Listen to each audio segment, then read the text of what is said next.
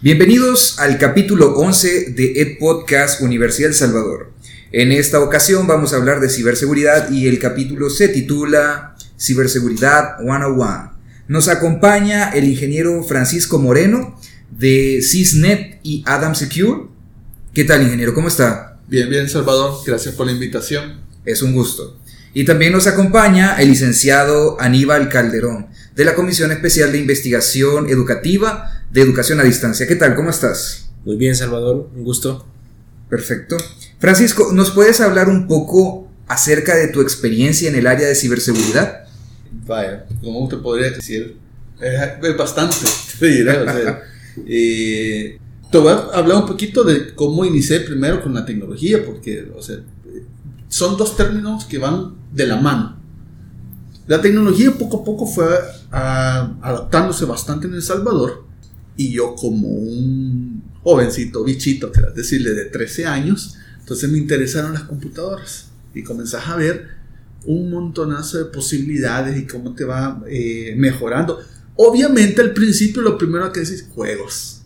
Claro. esto es, creo que la mayoría lo van a ver, juegos. Entonces, y eso te comienza a llevar a otros mundos. Te comienza a llevar eh, incluso a lugares en los que uno llega a. Después viene lo que es el Internet.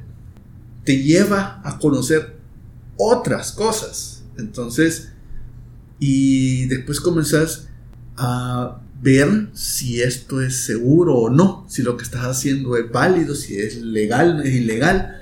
Entonces, pero claro, como todo bicho, en lo último. Te vale, tres pepinos, cuatro, o sea, es lo que quieras decirle. Entonces, eso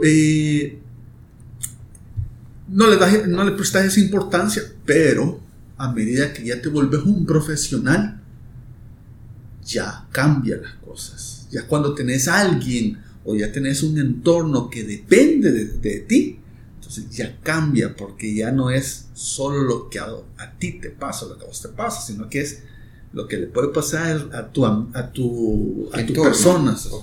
Entonces, cuando ves que todos utilizamos la tecnología y se utiliza sin un control, sin, un, sin, sin, ni siquiera saber un password, sin, ni siquiera tener eh, conciencia de qué es lo que no debo de hacer y cuál también son los riesgos de algo que, que puedo hacer y después puedo salir perdiendo.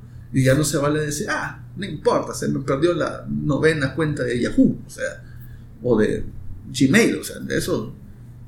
Facebook. Sí, exacto. Ah, vuelvo a hacer otra. Pero hay muchos que tienen su vida aquí, en el, en el ciberespacio. Entonces, cuando viene ya el mundo, el, ciberespacio, la tecnología, entonces comenzás a, a ver que somos bien descuidados es más, eh, si te das cuenta, el salvadoreño es bien descuidado a veces, incluso en los buses. Te vas a subir un bus y vas a encontrar una persona que lleva su iPhone con sus iPods y como que no se le olvidó en qué país está. Entonces está excelente y después no sabe por qué lo robaron. Entonces, eh, eso son, digamos, algunas cositas de descuido.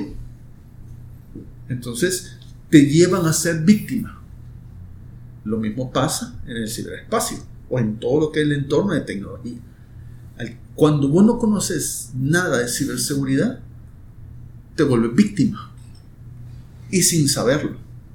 Entonces, a medida que yo comencé, en el, con, junto con mis socios, en el 2005 con Cisnet, a ofrecer tecnología, una, tecnología eh, alterna a lo, que, a lo que se miraba en ese momento, te comienza a también a llevar a otro mundo donde pasan otras cosas.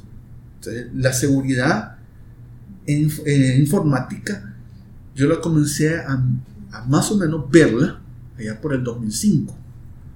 Entonces, ya con, ya con razones más serias. Primero, vamos a, te voy a poner un caso, porque yo creo que muchos de tus escuchas lo han hecho. Bajemos como 40 juegos de, de internet. ¿verdad? Entonces, Claro. ah, sí, busquemos sí. el, el- No, no solo El los escuchas, que- de hecho. Sin importar el sitio, ¿no? No pasa Sí, nada. sí, Sí, entonces todos buscan el Calix para activar el, el, el, el- el juego. Entonces, pero en un cierto momento no, se da- no nos damos cuenta en ese entonces que de repente instalábamos el juego, jugábamos tranquilos y como a la semana, dos meses, tres meses, comenzaba a comportarse mal la computadora.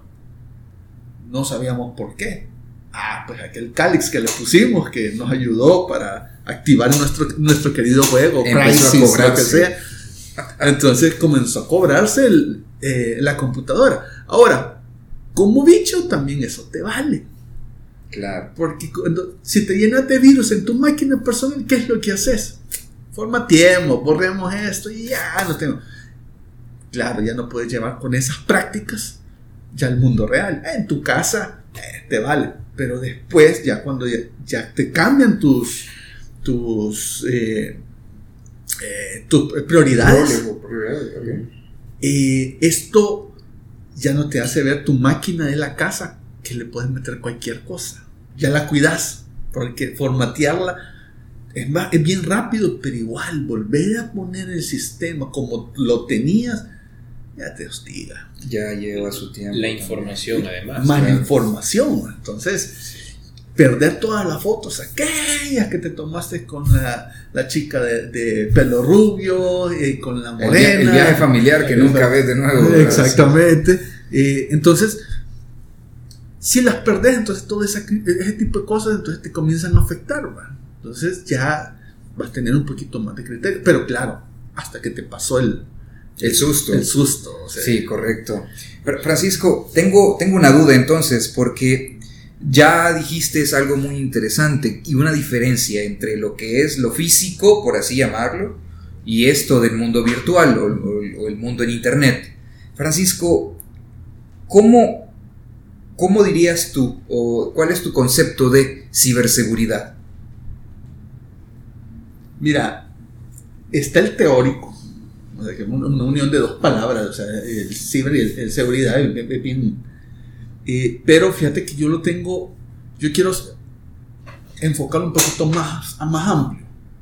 Eh, todo aquello que tenga que ver con tecnología, cualquier cosa que nosotros utilicemos con tecnología, hay que tener ciertos protocolos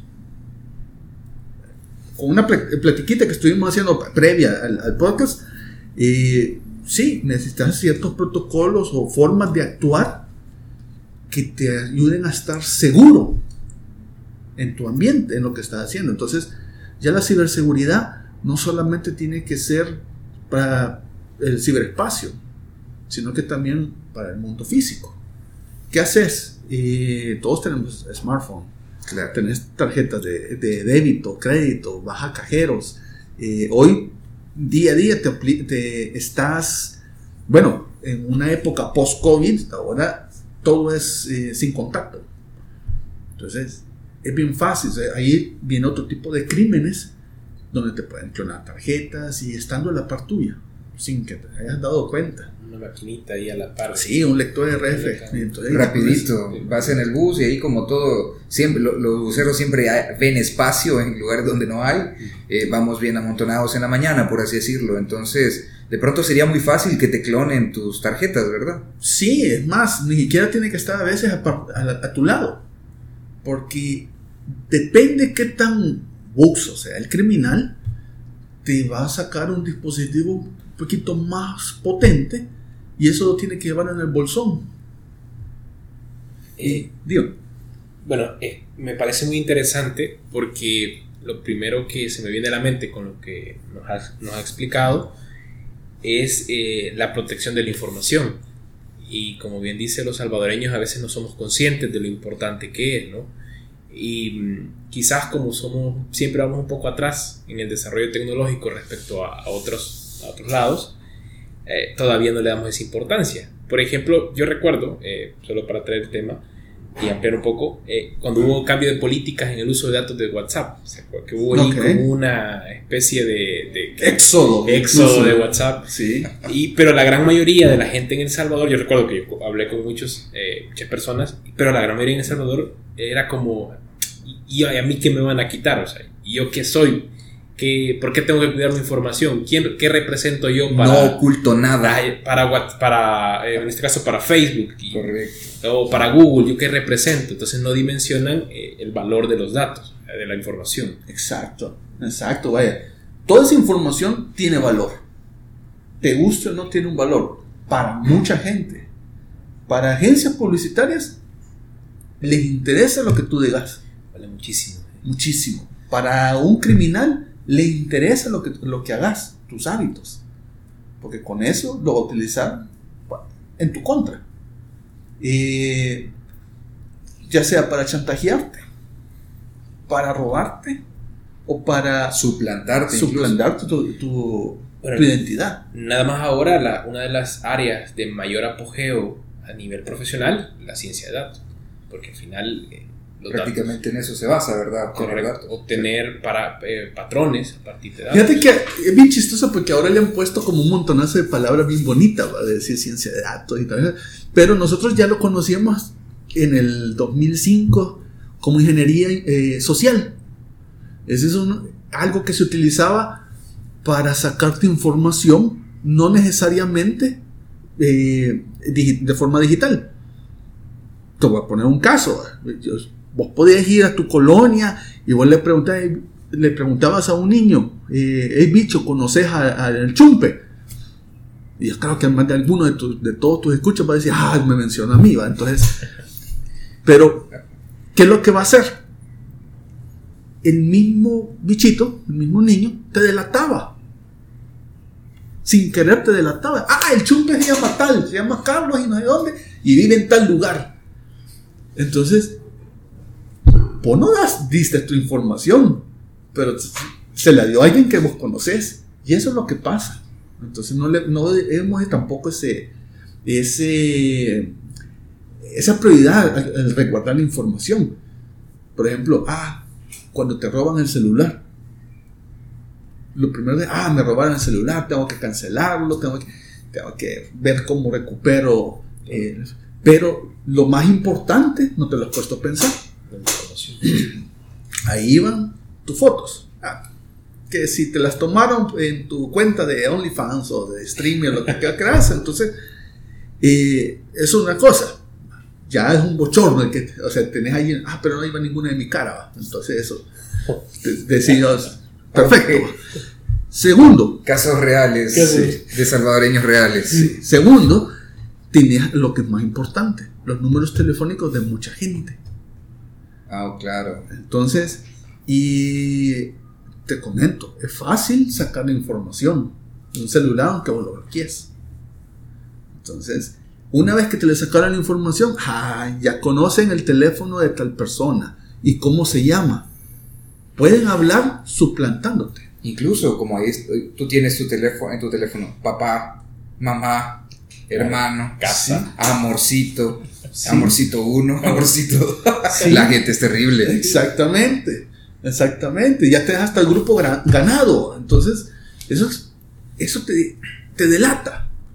Entonces, por eso es que es bien crítico resguardar tu información. Eh, Eso me, me, bueno, me, me viene a la mente relacionar entonces todo, todo un concepto de ciberseguridad con la palabra privacidad, que eso es bien interesante, ¿no? porque todo, a veces eh, no le ponemos importancia a la información, pero cuando escuchamos privacidad y sí ya todos saltamos, vea, como Sí, todos sí. queremos Es privacidad. correcto, es correcto. Aquí habría que ver que nosotros como tal tenemos un derecho, derecho a tener nuestra información resguardada, nuestros datos bajo nuestro dominio, pero en la actualidad al desconocer lo que estamos firmando, al aceptar una política, por ejemplo, pudiéramos estar regalando nuestros datos. No sé si todos se habrán dado cuenta, los que nos están escuchando, que de pronto de unos años para acá tú entras a una página y siempre te pregunta de guardar tus datos, de, de tomar tus cookies. Aceptar cookies. Exactamente. Y eso comenzó a raíz del caso de Facebook, ¿verdad? El, el caso de Mark Zuckerberg, en el que de pronto fue demandado eh, la empresa Facebook, me parece, por estar vendiendo datos de estadounidenses. En, en usar, el caso. usar datos sin permiso del usuario. Ah, ok. Eso es. Fíjate que sí, eh, vaya, pero esa es una legislación no, Global, ¿no? no, no, no nuestra. Ah, eso es una. Correcto. Es una legislación eh, de Estados Unidos. Entonces, que muchos de los servidores, aquí, aquí viene, digamos, el, el delimitar dónde estás ubicado. Si nosotros estamos en El Salvador y utilizamos los servidores que están en Estados Unidos, se les, a toda la información que tengas en esos servidores se le aplica La ley de la ley Estados de Unidos. Estados Unidos. Correcto. Entonces, si los servidores están en El Salvador, se le aplica la ley Y de El Salvador. realmente acá, legislación sobre eh, seguridad eh, cibernética o, o sobre uso de, de información en medios digitales, creo que en Salvador estamos bien limitados. Sí, de hecho Bastante, estamos bastante. un, un poco atrasados. Pero, pero esto lo vamos a, a discutir un poco más adelante. Aquí para terminar la conceptualización, Francisco, me gustaría preguntarte cuáles son los riesgos principales a lo que estamos expuestos, digamos que todos, incautos, por así decirlo. suplantación de, de identidad, ah, robo de, tu cripto eh, Mis billetera, criptoactivos, por de tus favor. criptoactivos, es, eh, robo de todas tus cuentas, en, eh, ya sea en línea, eso digamos en el, en el caso más, más sencillo, eh, vacío de tus cuentas bancarias, este, imagínate que dentro de un, en teoría dentro de uno, dos, tres años, no sé cuándo, eh, se espera que se lance lo que es lo de, lo de la firma digital. Correcto. Si no tenemos conciencia con la ciberseguridad, ¿te imaginas a cuántos van a estafar para vender sus, sus casas, sus terrenos? o sea, Sí, con, con su firma, ¿no? con una firma digital. Le dicen, mándeme la firma, le van a decir. Eh, Eso es parecido a, la- a las estafas que hacían antes con, con las llamadas telefónicas. Bueno, te voy a poner otro dato todavía un poquito más, más triste, que lo hacemos bien dadivosamente ahora en la actualidad y no lo vemos como raro. Que alguien te pregunte por WhatsApp, mándeme su DUI, Ah, porque vamos a llenar cierto formulario. Entonces, ya hablaste con la persona y todo, pero de verdad lo vas a mandar por WhatsApp.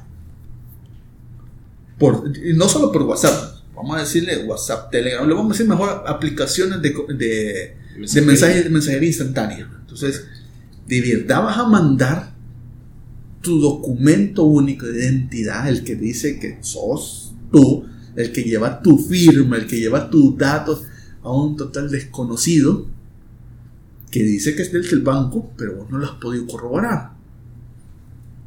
Sí, Si, lo, Entonces- si lo ponemos en esa perspectiva. De hecho, de hecho recuerdo algunos casos, fíjate, de, de ahí por, por el 2010, 2012, de que de pronto tú le dabas el, el DUI a alguien, por, digamos que tú se lo prestabas por cualquier cosa o lo dejabas mal puesto y alguien le sacaba copia, con eso podían sacarte un teléfono a tu nombre y ya después te Sacarte aparecía un teléfono, sacarte un crédito, sacarte muchas cualquier cosas. o cosa sea, prácticamente. así, o sea, poner eh, activos a tu nombre, quitarlos, o sea, hacer muchas cosas, porque ya tienen lo más importante, tu firma. Tu identidad también, Entonces, tu firma, alguna persona especializada para clonarte la firma te la va a clonar.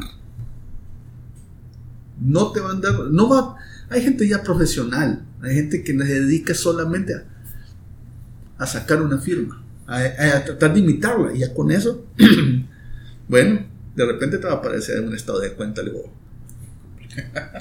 Ok, Francisco, también antes de, esta, de, de- de comenzar el capítulo hablábamos de que muchas veces el riesgo está en las costumbres que tenemos nosotros. Ya decíamos, por ejemplo, que mandar nuestro, nuestro DUI por, por, por WhatsApp o, por ejemplo, una, una aplicación de mensajería instantánea, de pronto la contraseña, la forma en la que nosotros lo, la vamos a, a crear, ¿no? Porque de pronto nuestra información o lo que nosotros utilizamos para hacer la contraseña está publicado tal vez en nuestro Facebook.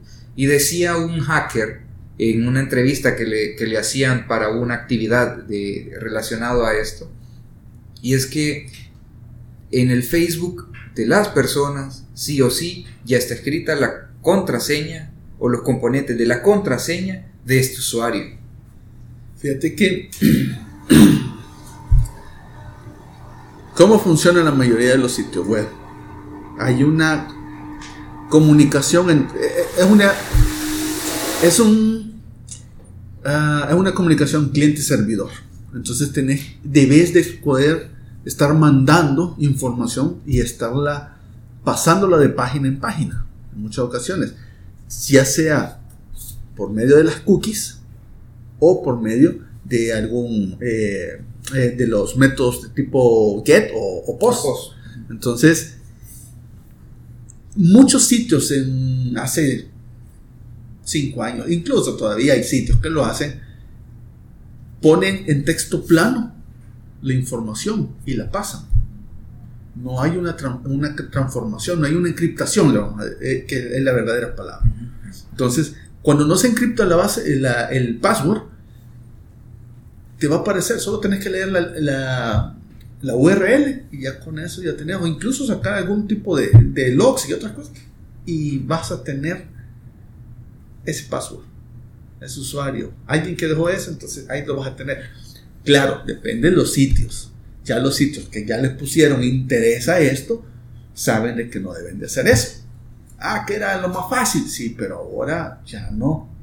Entonces hoy ya, ¿qué es lo que hacen? Mejor encriptan desde el momento que estás logueando, que estás iniciando tu cuenta, comienzan a encriptar tu password. Ok, pero esto ya digamos que ya, ya es un nivel un poquito más complejo, por así decirlo, de hackeo. Yo, yo hablaba más de que todo el hecho de que, por ejemplo, mucha gente lo que tiene es el cumpleaños de un familiar. el nombre. El nombre, el, perro, el nombre del perro, la mascota. Sí. Y un número, un número importante. Y esas fechas están en nuestro, en nuestro Facebook, por así decirlo el nombre de nuestra mascota está en, en la foto, el pie de la fotografía. Esas costumbres, correcto. Aunque lo que tú dices es muy cierto, que en la forma en la que se diseña un sitio web a veces puede estar una gran vulnerabilidad de nuestros datos. Pero de las costumbres, ¿qué, qué nos puedes compartir tú? Mira, pues sí, es la costumbre y también es el nivel de conocimiento que, que tenga mucha gente, ¿verdad? Porque, por ejemplo, eh, pongamos nuestros abuelos, güey le decimos, abra su Facebook, cree un Facebook y yo lo voy a estar... Lo estamos empujando para que lo abra, porque nos vamos a comunicar, pero nosotros tampoco nos vamos a preocupar porque él eh, tenga una buena seguridad. ¿Qué va a hacer él? Va a abrir su Facebook y ah, me pide una palabra secreta. Va a, poner, va a poner algo que a él se le sea fácil recordar. Entonces, no se va a poner a, decir, ah, tengo 300 eh, caracteres, entonces puedo escribir lo que, lo que quiera. O sea, la mitad de, la, de Romeo y Julieta como, como, como clave. no, sino que va a escribir algo sencillo. Entonces, por costumbre, por comodidad, esas son las regadas. Entonces, la mitad de los, no la mitad de los salvadoreños, sino que casi todos los salvadoreños, cuando se nos dice crea un password, como que sí, nos echaron abuelada. Y de pronto que le pide, eh, a la hora de crear el password, le pide una mayúscula, Son validadores. Correcto. Entonces esas cuestiones te, tienen para validar. Parte de los protocolos de seguridad. Exactamente, para validar de que tu, tu password no sea demasiado fácil.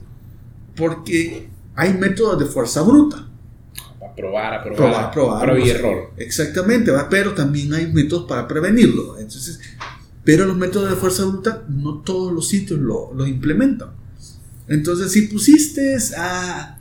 tenés un conocimiento de que la cantidad de caracteres digitales pueden llegar a ser un mil por posición. Entonces, y tu password puede ser, eh, no puede ser máximo de 25 caracteres. Comencemos. A, A, B, A, B, B, C. Entonces ya vas, vas cambiando. unas permutaciones. sí, entonces eso digamos que si no hubiera ningún tipo de seguridad. Entonces, y rápido te van a descu- descubrir. Eh, en, en un pequeño bucle, en cualquier. Tarde temprano. una aplicación una que aplicación. haga cualquier, cualquier programador, algo sencillo, te, la va, a- te va a descubrir lo que es el paso. Bueno, yo sobre eso qui- quizás me parece interesante porque noto en toda la información que, que nos das que prácticamente vamos en dos vías, ¿no? Una es como la responsabilidad de, de cada sitio en, en ofrecer una seguridad, como lo que decíamos, los, los protocolos, en, en exigir protocolos a la hora de crear usuarios, contraseñas, y luego una, una gran parte es la educación que debemos de tener como, como, así, como personas, ¿no? Exacto. ¿Sí sabes por qué? No. A ver, a ver, a ver. Vale. Este. Te voy a poner un caso de hace unos. Creo que 10 años. PlayStation Network. PlayStation Network fue hackeado. Y extrajeron toda la información de, de los usuarios. Tarjetas de crédito y muchas cosas más. Eh, es un servicio gratuito. Entonces, al ser gratuito,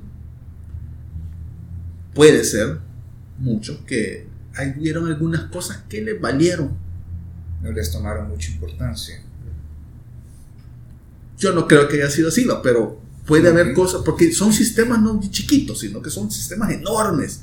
Entonces se puede dar, no solamente uno está creando eh, todo el sistema, sino que es, no es un sistema monolítico, es un sistema eh, enorme. Complejo lleno de. complejo donde no participa solo un programador, 20, 40 grupos de programadores. Entonces, tienes que pasar una opción a otro y uno se encarga solo del botón de la esquina, otro se encarga de cómo, cómo se presenta, cómo saca la información, entonces, de la encriptación y otras cosas. Entonces, hay tantas cosas que, pueden, que pueden pasar. Entonces, hubo un fallo. Extrajeron la información.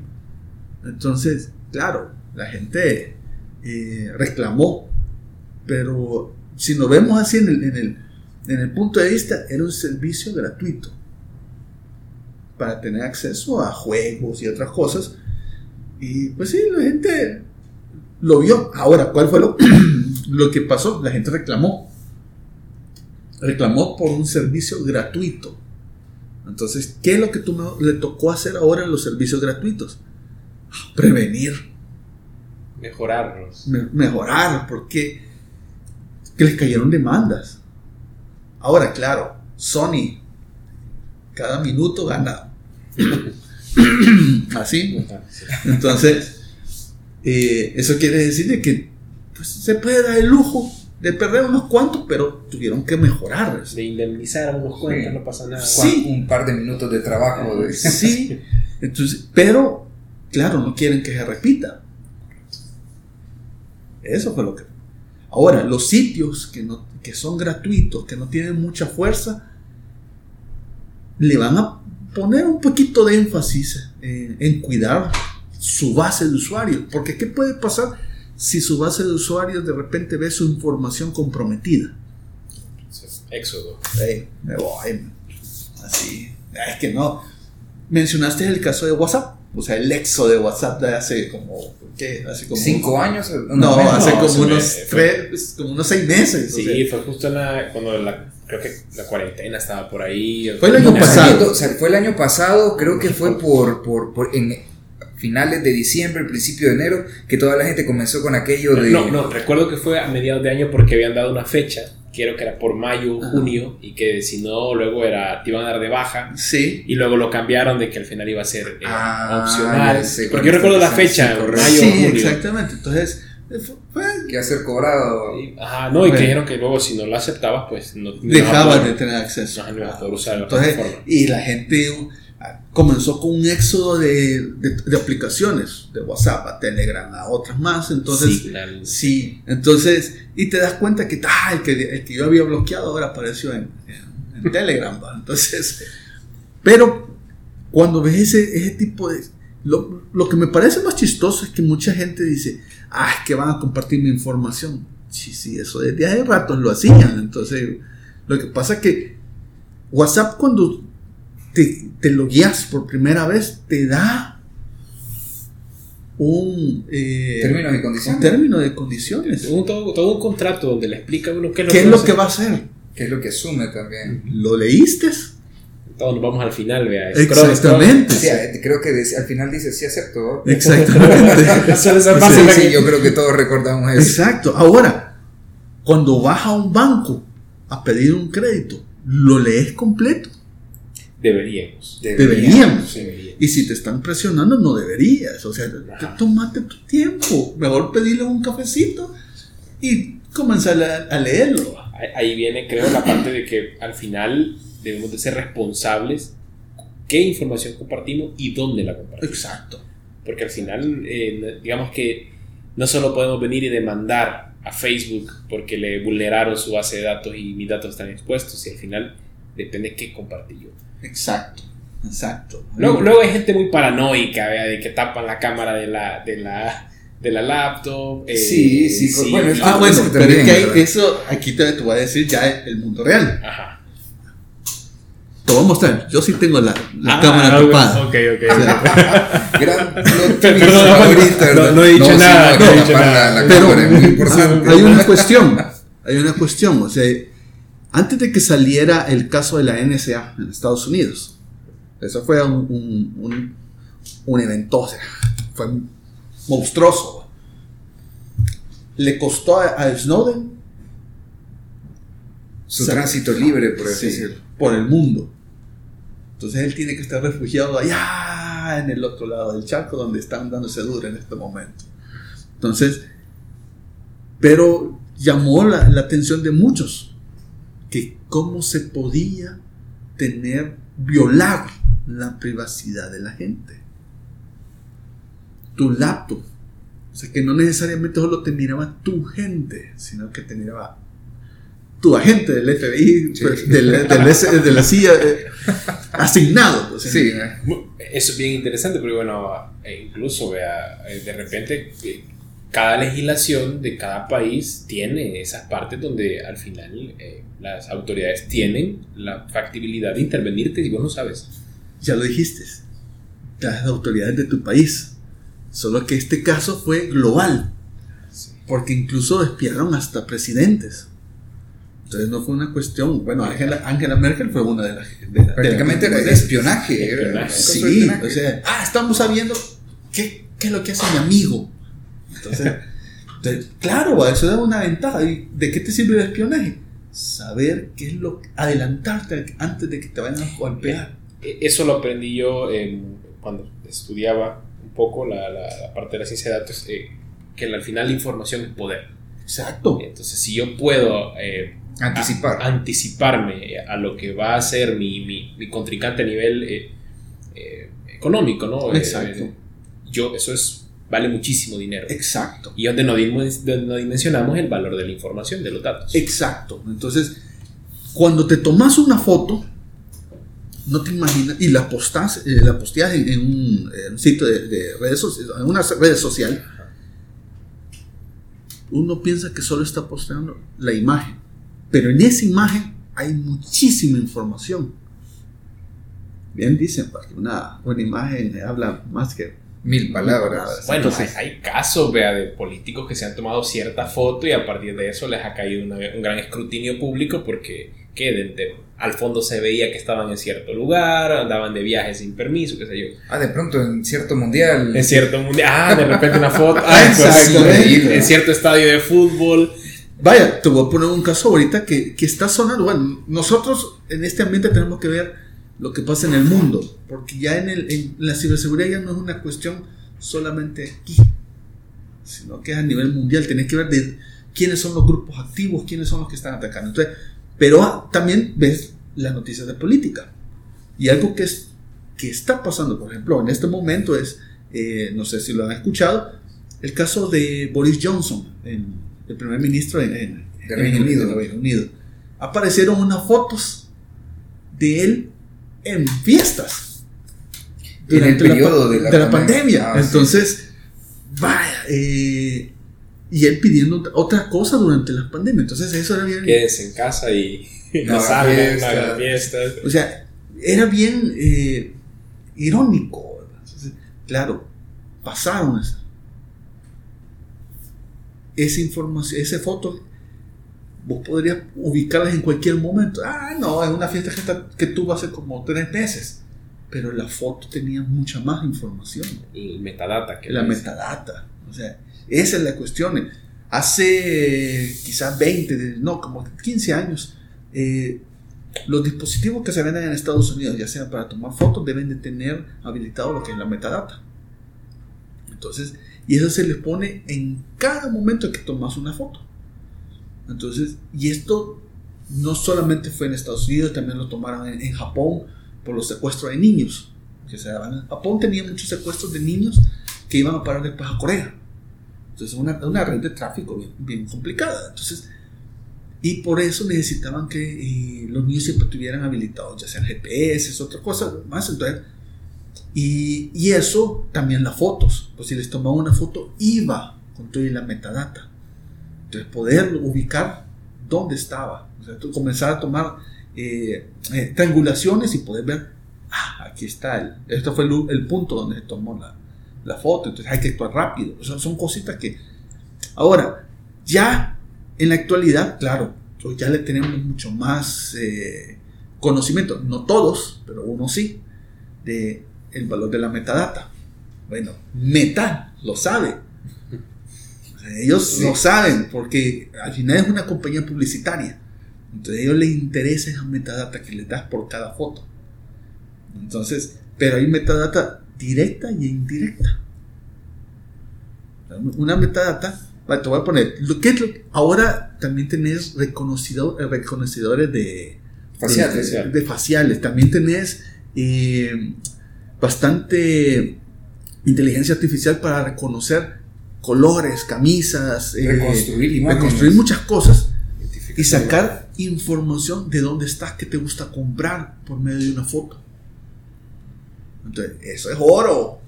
Sí, eso- la, eso- la- la inteligencia artificial identifica los patrones. Sí, patrones, o sea, todo eso.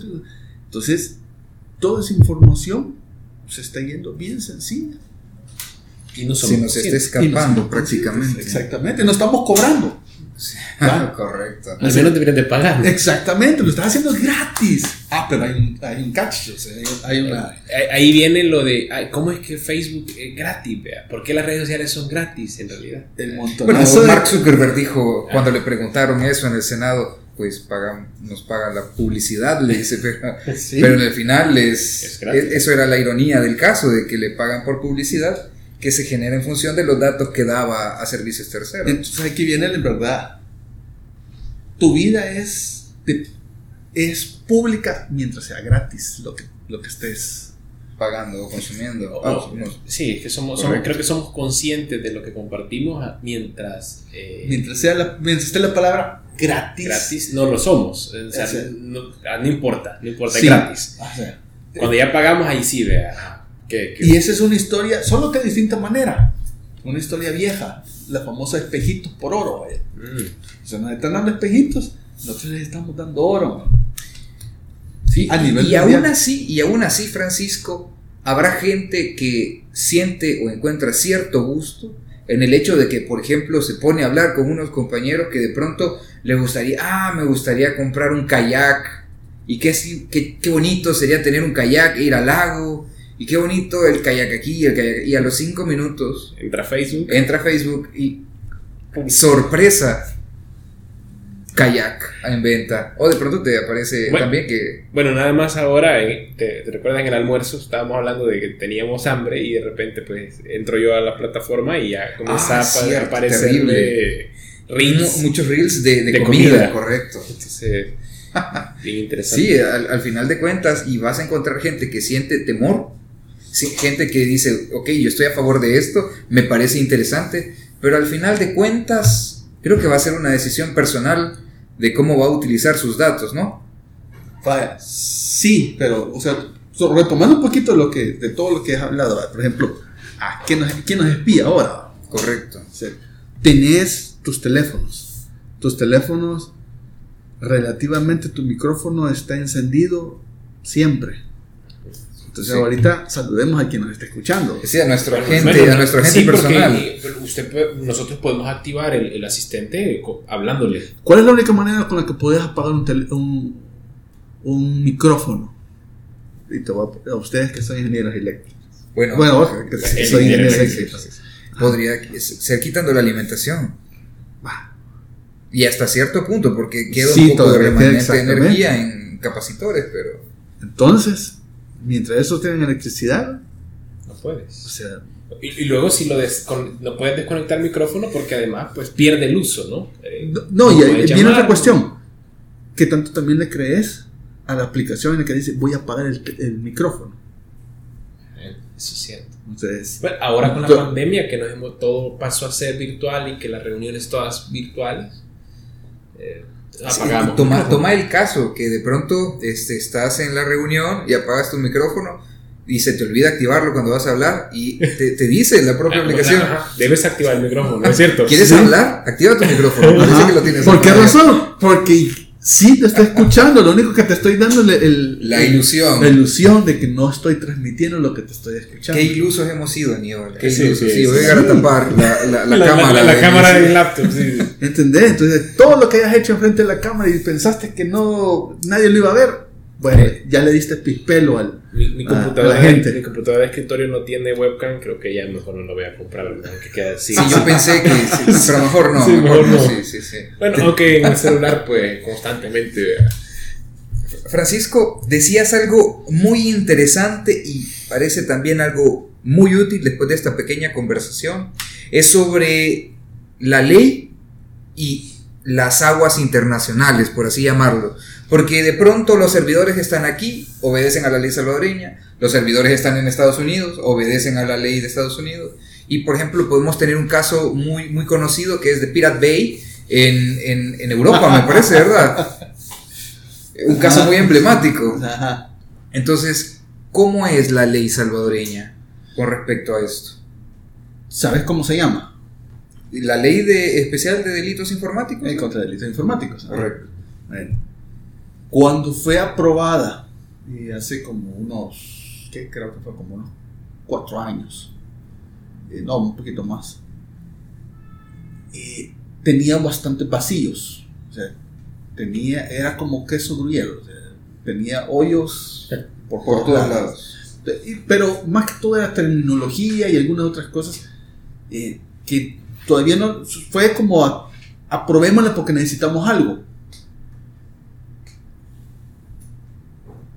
Actualmente, si te has dado cuenta, el, el país está en un camino de digitalización. Es casi forzada. Tenemos que apurarnos. Las empresas, las entidades públicas, todos estamos apurándonos y estamos tratando de, de alcanzar ese eh, el punto ya en el que somos parte del, del mundo eh, Globalizado. globalizado. Porque no queremos quedarnos atrás, porque si te quedas atrás, ya no, ya no sobrevivís. La ley se hizo para poderte proteger, tener una opción de cómo atacar todo ese tipo de delitos. Porque ya éramos víctimas de, de- de delitos, ya habían de- ataques de DOS, ya habían eh, robo de identidades, ya habían este, saqueos, Suplantaciones. saqueos de base de datos, ya, o sea, ya había muchas cosas que estaban pasando, habían ata- todo tipo de ataques, pero no teníamos una manera de cómo contrarrestarlos, si eran de forma local. ¿Cómo vamos a actuar? Entonces, eso fue como, como nació lo que era la ley de delitos informáticos, contra los delitos informáticos. Como te menciono, le hicieron reformas. Eh, no me recuerdo quién fue el, diputado, creo que fue Rodrigo Ávila que hizo las reformas, que presentó unas reformas, y sí, eran válidas, o sea, ya se necesitaban algunas cosas, porque solo se dejó, se corrió por, eh, por aprobarla, pero no se, eh, se dejaron muchos vacíos. Ahora, tenés la ley, tenés que enforzarla, tenés que ejecutarla, Pero, ¿cómo vas a actuar cuando sos víctima de algo que no pasa acá, sino que te pasó en otro lado? Bueno, con respecto a eso, recuerdo el caso sonado, no sé si ustedes lo escucharon, del Banco Agrícola, no fue hace Ah, mucho, sí. que saquearon eh, muchísimas cuentas. Sí. Y, y al final eh, recuerdo yo, porque conocí a algunas personas que sufrieron y la respuesta era de parte del banco, eh, no, no podemos hacer nada. Vaya a la fiscalía a ver qué le dicen. Y eso es cierto. Eso es cierto. Vaya a la fiscalía a ver qué le dice. El problema es que, como no tenemos la cultura, no conocemos, este, somos analfabetas ahorita eh, en, el, en el país, en, este, en, en la- lo que es la ciberseguridad. No sabemos identificar un sitio web verdadero y falso.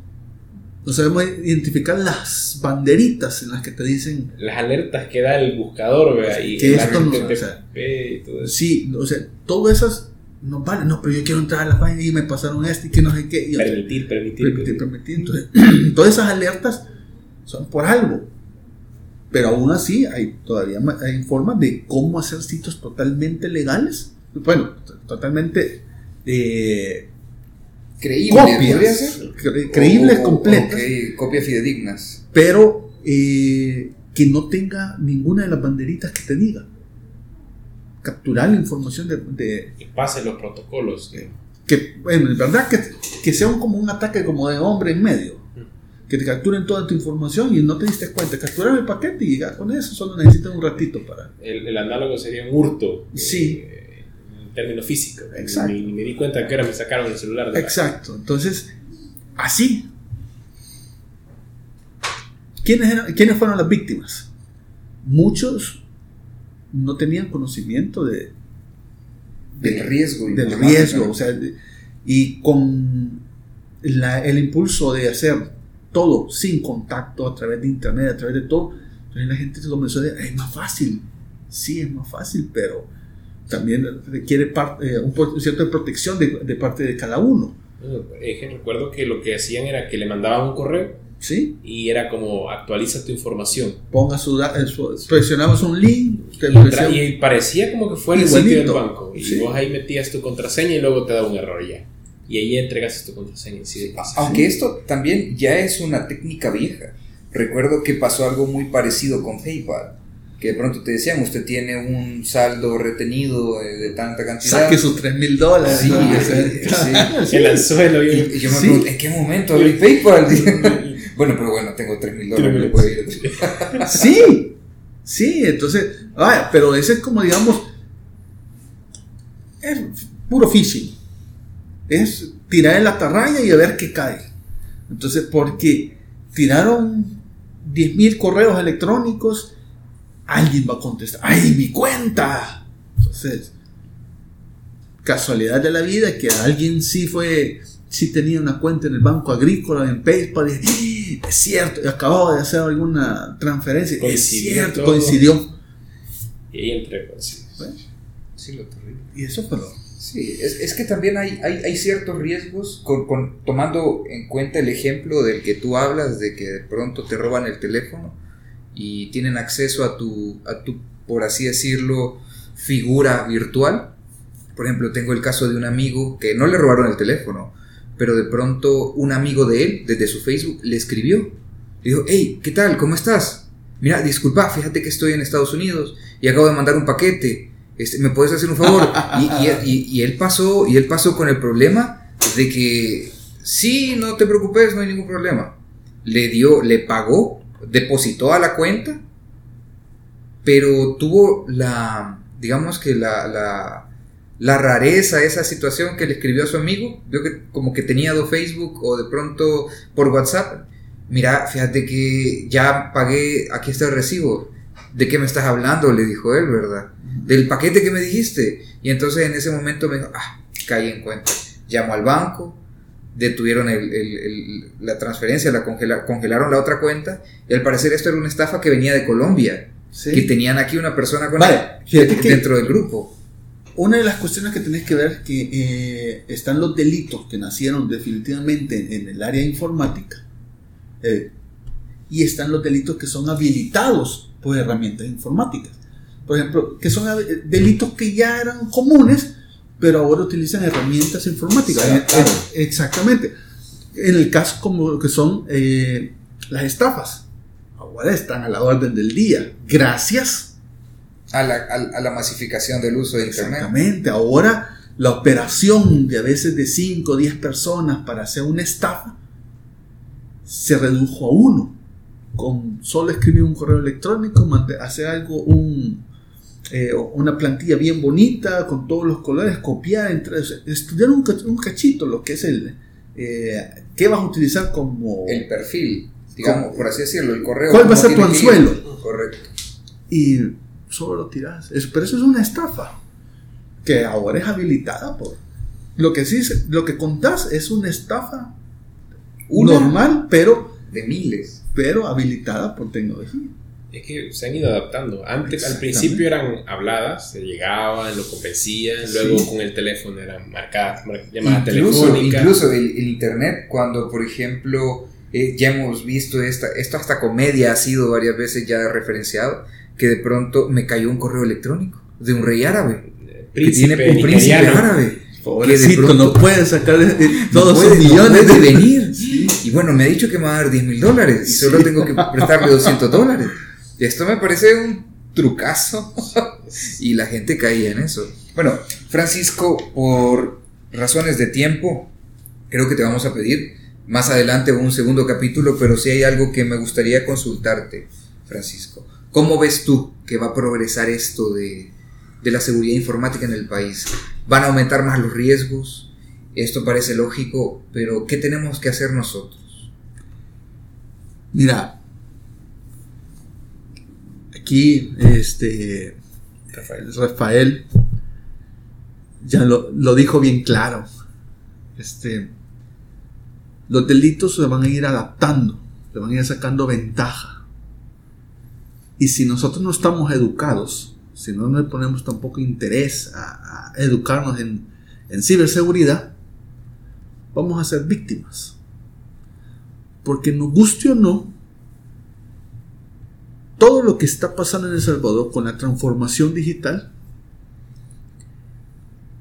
se está haciendo obligatoriamente eh, para muchos casos y, a otros no tan obligatorio. Pero para los casos que son obligatorios, debes de tener cuidado.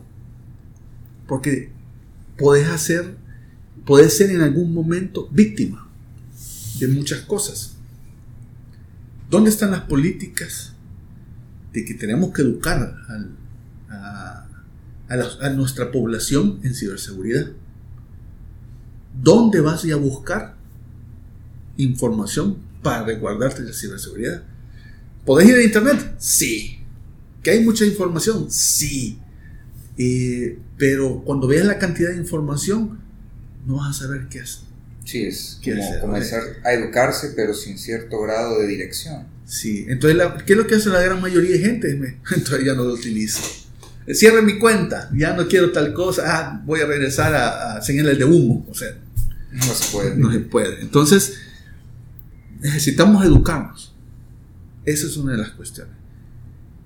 Ya no es eh, una vuelta atrás, que de repente van a decir, ah, no, vamos a regresar a, a la época del papel y, la- y las, eh, Las tablillas, las tablitas. Sí, no. escribir a- no. a, bolígrafo y lápiz No. y todo por O sea, carta. ya ahorita ya se mejoró muchas cosas, entonces ahora hay que prevenir, porque si, hay creci- si ha crecido desordenadamente, entonces hay que prevenir, porque nuestros mismos usuarios se van a volver víctimas. Entonces, y no necesariamente víctimas de acá, de, de criminales locales, porque debido con, gracias a, también a la globalización de, y a, a tener acceso a sistemas internacionales, ya no necesariamente vas a ser víctima de un criminal de El Salvador, sino que alguien de por allá de Nigeria, el pobrecito príncipe, Príncipe nigeriano sí, que nigeriano, necesita que 100 dólares y le va a regalar Terrible. un millón, entonces, millón, sí, entonces, o sea, todas esas van a ser víctimas. Entonces, por eso necesitamos educarnos. Las leyes se tienen que mejorar. Pero aunque se mejoren las leyes, también necesitamos educarnos, porque necesitamos prevenir, porque al final la información, lo que es tu información, eso es, es tuya. Entonces necesitas resguardarla. Ok. Francisco, esto lleva a la última pregunta. Es una pregunta muy constante en los capítulos y las entrevistas de este podcast.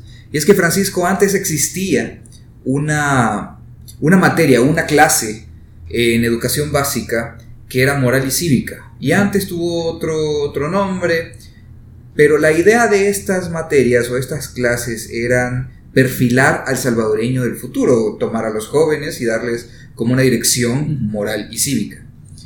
Ahora, actualmente no hay una educación integral con respecto a cómo el salvadoreño debe de comportarse en Internet. Y no me refiero a condicionarlo, tenés que ser así, sino estos son los riesgos, esto es lo que pasa cuando no sos consciente de ellos y esto es a lo que te expones. Y día con día los riesgos aumentan y los niños, que son digamos que los más vulnerables, o las personas mayores que se vieron de pronto en esta época en la que viajar, mandar datos, enviar un mensaje, o dar, por ejemplo, algo increíble, dar una clase eh, un domingo a las 7 de la noche con alumnos de San Miguel, alumnos de Santa Ana y Chalatenango, hubiera sido imposible imaginárselo hace, hace 30 años. Exacto. Pero, ¿tú qué piensas? ¿Debería de haber una educación o un plan de estudios para educación básica que contemple este, este contenido de ciberseguridad o comportamiento dentro de redes sociales o, más bien en Internet sería? ¿Qué, qué opinas tú?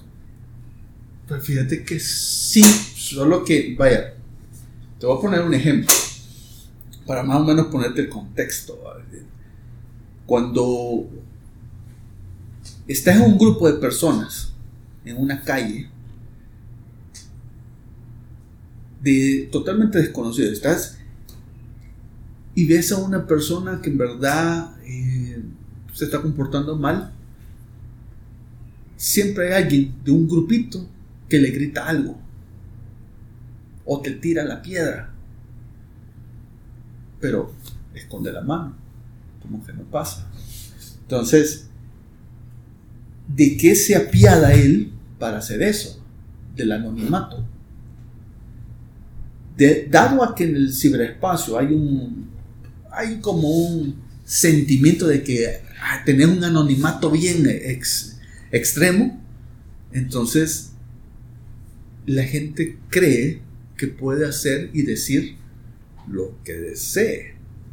Entonces, no tener una cuestión de respeto entre los otros internautas o los ciudadanos del Internet, le vamos a decir así, de que, claro, hay ciertas, eh, digamos, formas de... Normas, normas de comportamiento, o sea, no escribas en mayúsculas, no, eso era, digamos, antes Ahora ya con audio y video, entonces ya no tenés que, debes de tener ciertos cuidados, pero de no tampoco generar eh, enojos, sino no generar comentarios. Eh, todo eso, si te das cuenta, siempre con la, bandera del anonimato en internet, porque si vos te, te a un foro, no necesariamente pones tu nombre real, pones un usuario X, entonces, y llegas solo a pelear, que ah, este, este se equivocó porque puso casa con, con, caja. entonces, y lo voy a hacer pedazos por eso toda, toda su vida hasta que se salga de otra. hay gente que así es, entonces, es llegar a perder el tiempo a veces entonces, sí debería haber un, un cierto norma de comportamiento, pero yo creo que más que todo eso es una cuestión más familiar. ¿sí? Comportarte como querés que te eh, tratar como querés que te trate Eso ha sido siempre una de mis, de mis formas de. Entonces, no solamente porque es el, el ciberespacio, comencé a llegar a, atacar a medio mundo. Algo que, ah, es que está allá en China y en China no me va, no me va, no me va a venir a tirar nada. Entonces, Sí. sí, no, de hecho yo conozco a varias gente que le gusta eso. Ah, voy a ir a pelear con un par de abuelitas en Facebook. Sí. ir a, voy a ir a tirar, ir a tirar hate. Sí, exacto. Ok, Francisco, posiblemente vayamos a, solicitarte la colaboración para otro capítulo porque esto es muy amplio Y, y muy interesante, correcto. Eh, Francisco, ¿hay alguna red social o alguna dirección a la que te puedan contactar si quisieran tener más información? Fíjate que y nosotros, yo tuve una reunión el día de ayer con algunos socios y, les comenté sobre, sobre, ah, vas a estar en un podcast, ah, te vamos a hacer bullying, me dijeron, pero después, después me dijeron que no, o sea, enforcemos lo que queremos, lo que, lo que predicamos. Eh, Cisnet con Adam Secure tenemos una oferta eh, para. Bueno, Cisnet se dedica a distribución de tecnología y Secure a generar eh, certificaciones y enseñar sobre la ciberseguridad. Entonces, somos. Es una academia en educación de ciberseguridad con certificaciones legales. Una cuestión ya para ser un profesional en, en- en este en el mundo de la ciberseguridad. Entonces, me dijeron, ¿qué hacemos? Es que, o sea, nunca nos habían acercado nadie con podcast. Así, de verdad, nunca. O sea, así que ah, nos agarraron camarropas. A quemarropa. Entonces dijimos, sí. hagamos esto. Me dijo uno de los socios, me dijo, démosle una oferta so- exclusiva para todas las personas de, que escuchen su podcast. Exclusivo solo para ustedes. eh. Todo aquel que quiera pertenecer a este mundo, que le interese este mundo de, de la ciberseguridad, quiere tener una vida profesional en la ciberseguridad, va a tener un, un descuento del 20%. Exclusivo. ¿Qué es lo que tienen que decir? Yo te voy a dar un correo electrónico que es un poquito complicado, pero yo creo que en algún momento no sé si lo vas a poder transmitir. Eh, Lo podemos compartir en la descripción de Ok. este capítulo. Que es ceisec, eh, arroba cisnetec.com. Como te digo, es bien complicado. Es, pero, eh, ¿qué tienen que decir? Yo escuché el podcast de ciberseguridad de- y me interesa. Francisco, ¿hay, hay, hay restricciones? Aquí hay muchas personas que nos escuchan de diferentes países. con tal que quieran aprender y quieran hacer una vida profesional en este ambiente, perfecto, no hay problema. Somos una, la parte de, Alan Secure, de la academia, es para toda Centroamérica, pero también viene desde México, o sea, y esto es un poquito más, más extenso, no estamos, no solamente estamos para esta región, la ciberseguridad no solamente es para El Salvador, es para toda la región.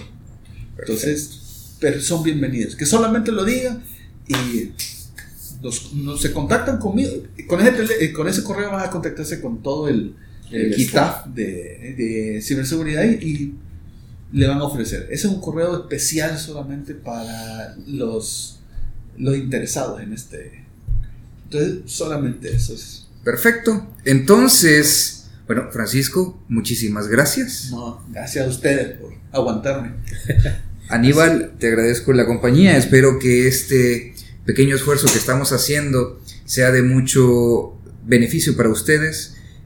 Nos escuchamos pronto en otro capítulo. Hasta la próxima.